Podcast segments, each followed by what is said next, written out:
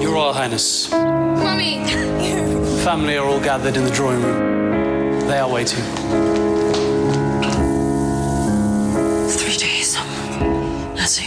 A vida, ou parte dela, da Princesa Diana, voltam a inspirar um filme, neste caso Spencer, do chileno Pablo Larraín, e para o crítico de cinema, João Lopes, o título é fundamental para se perceber o que está em causa. Há um pormenor muito simples, mas essencial para compreendermos a lógica, o alcance e a invenção de um filme como Spencer. Esse pormenor é o seu título. Não se trata de um filme sobre a imagem mediática da Princesa Diana, mas sim sobre a mulher que nasceu precisamente com o apelido Spencer.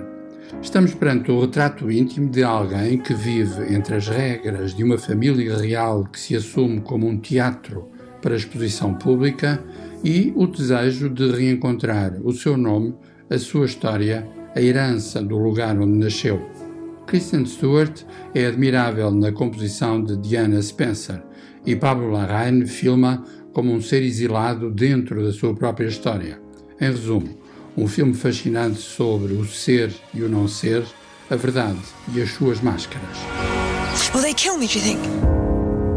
Esta semana chega também às salas de cinema portuguesas Três Andares, o mais recente filme do italiano Nanni Moretti. L'avvocato dice che potrebbero esserci delle attenuanti. Andrea era ubriaco. Foi um dos filmes maiores da última edição do Festival de Cannes, a confirmar que Nanni Moretti continua a ser um nome fulcral da produção italiana e, mais do que isso, do cinema europeu.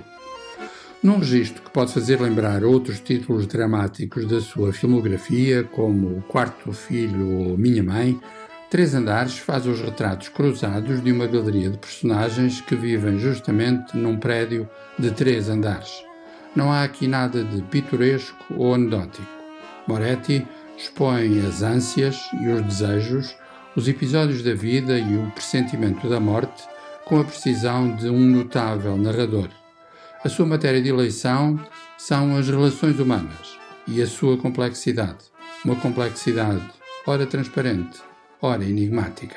Do cartaz de estreias fazem ainda parte o documentário de Franco Maresco, Era Uma Vez a Máfia, Eternos, da chinesa Chloe Zhao, realizadora de Nomadland, a comédia Aviso Vermelho, com Dwayne Johnson, Ryan Reynolds e Gal Gadot. Na área do cinema de animação estreia o filme Os Elfkins, Operação Pastelaria.